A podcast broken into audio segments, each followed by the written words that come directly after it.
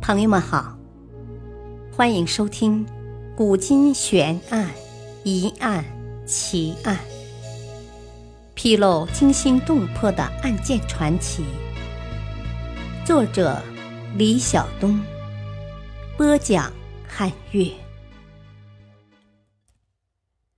一醒惊天下，金沙遗址多悬疑。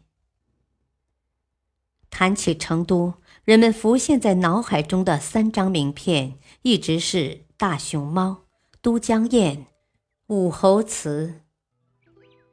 六十年后，位于中国西部的第四城又添了一张很有分量的城市名片——金沙遗址。二零零一年二月八日，四川省成都文物考古研究所所长王毅。接到了一个让他铭记终身的电话。电话中称，一个房地产项目在位于成都西部的金沙村施工时，挖出了很多像象牙的东西，还有些小玉片，好像与三星堆有关系。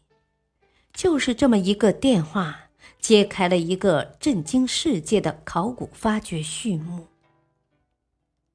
在接下来的发掘中，金沙遗址出土的文物，无论从数量上还是从质量上，都让见多识广的考古专家们震惊、兴奋、喜悦。目前，金沙遗址已出土各类金器、玉器、象牙器等珍贵文物六千余件。考古专家初步判定。金沙遗址的年代大约是商代晚期到西周早期，即距今大约三千多年前。这些文物再现了商代晚期至西周时期古蜀文化的辉煌。数量惊人、质量上乘的金沙遗址考古发现令人兴奋，专家们的初步结论让人振奋。然而，金沙遗址也宛如一问重生的惊悚电影，留给人们太多的悬疑。首先，金沙遗址真的是三星堆文明迁移、延续、繁衍的地方吗？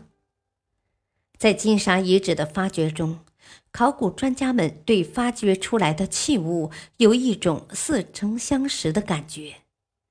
从出土器物的形制上看，很多器物都与距金沙村大约三十公里的三星堆祭祀坑出土的器物非常相似，其中金面具、金冠带和青铜小立人尤其如此。除了器物相似之外，相距不远的两处古文明遗址之间，究竟还有什么更深的内在联系呢？当年。在发掘三星堆遗址时，其祭祀坑也曾让人们迷惑不解。大量的象牙、青铜器堆积在一起，似乎是某种特别的仪式。而出土的文物中，很多都有被灼烧过的痕迹，有些则被人为的破坏过。金沙遗址出土的青铜器也一样，有很多已经碎裂成残片。难道这其中有从三星堆继承来的特殊仪式吗？如果金沙遗址真的是三星堆文明的继续，那么为什么三星堆的先民要离开故土来到金沙呢？太多的疑问困扰着人们，并挑起人们寻根问底的强烈欲望。其实，两个遗址出土的大小。两个极其相似的青铜立人也略有差异。三星堆的大铜立人的发髻是别起来的，而金沙的小铜人则梳着辫子。对三星堆的研究显示，凡是头发扎成发髻的，都是身份较高的祭祀，可能是宗教权力的掌控者；而梳辫子的，可能代表着世俗权力。这个貌似不起眼的差别，暗示了一个重大的历史信息。专家推测，三星堆王国的覆灭，很可能就是由于这个梳辫子的世俗派和扎发髻的宗教派在权力分配上发生了问题，从而导致内部争斗。争斗结果使三星堆王国分裂。其中获得权力最大的一部分人，可能就是金沙遗址的主人。他们从扎发髻那个人手中夺得宗教权力，并在三星堆遗址南面一点的金沙村建立了新的城市。金代图案的问题也因此得到一种解释：来到金沙的人只是三星堆先民中的一个种族。所以他们只用了图案的一半。这一猜想告诉人们，三星堆文明并没有突然毁灭，至少它的一部分百姓转移到了金沙一带，并延续着从前的文明习惯和记忆。其次，三千年前的金沙何以产生如此之高的文明呢？金沙遗址出土的石磬。太阳神鸟、玉章、玉琮，无不彰显当时社会的高度文明。可是人们仍然不明白，为什么在三千年前的古蜀王国会有如此高的文明？是什么造就了它的发展呢？北京大学考古文博学院副院长认为，成都平原属盆地地区。周边较高的地区，当时很可能有着很高的文化。成都平原又属于亚热带季风气候，温暖湿润，雨量充沛，而且有很多的河流。当时茂密的丛林很适宜人类生存繁衍。正因如此，四周的居民开始慢慢向这里聚集。来自不同地域的人带来了不同的技术和艺术，各方文化在这里汇集，这里就形成了中国西南地区最重要的政治、经济和文化中心之一。最后，如此之高的文明，为何没有文字记载呢？金沙遗址出土的大量金器、玉器。显示出当时精湛的工艺，金沙先民处于先进的农耕文明，但这种高度的文明到目前为止仍没能找到任何文字记载。难道当时没有文字？在金沙遗址的发掘中，出土了大量补甲，但奇怪的是，在这些补甲上没有留下任何文字。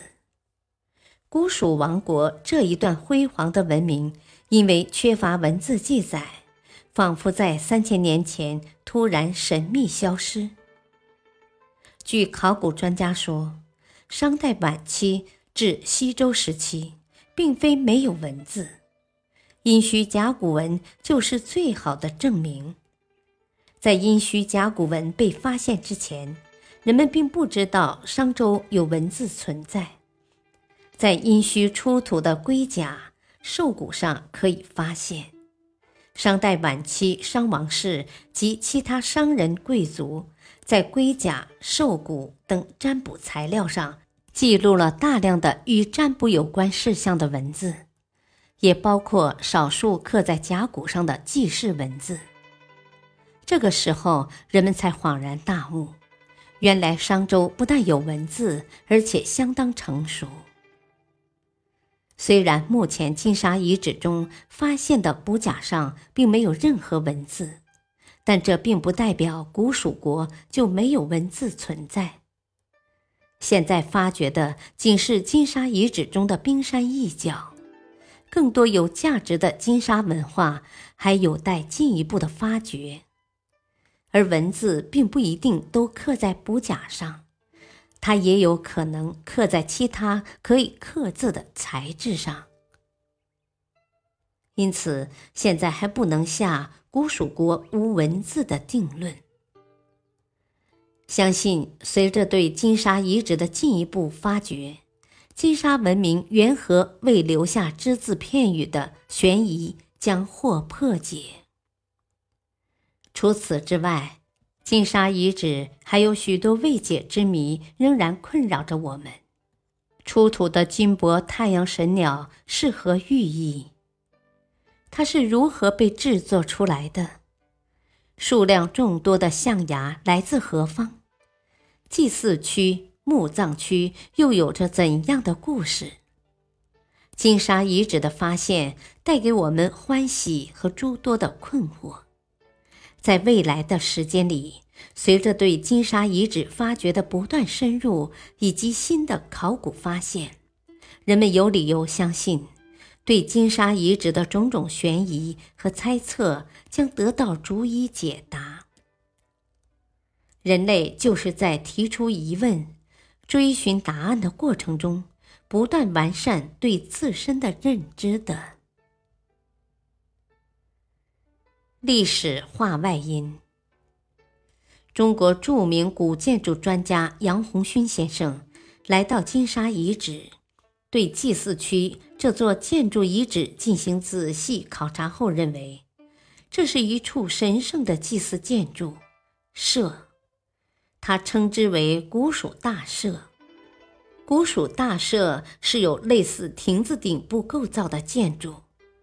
打破了长期以来单纯木构平台、没有顶部的建筑物构想。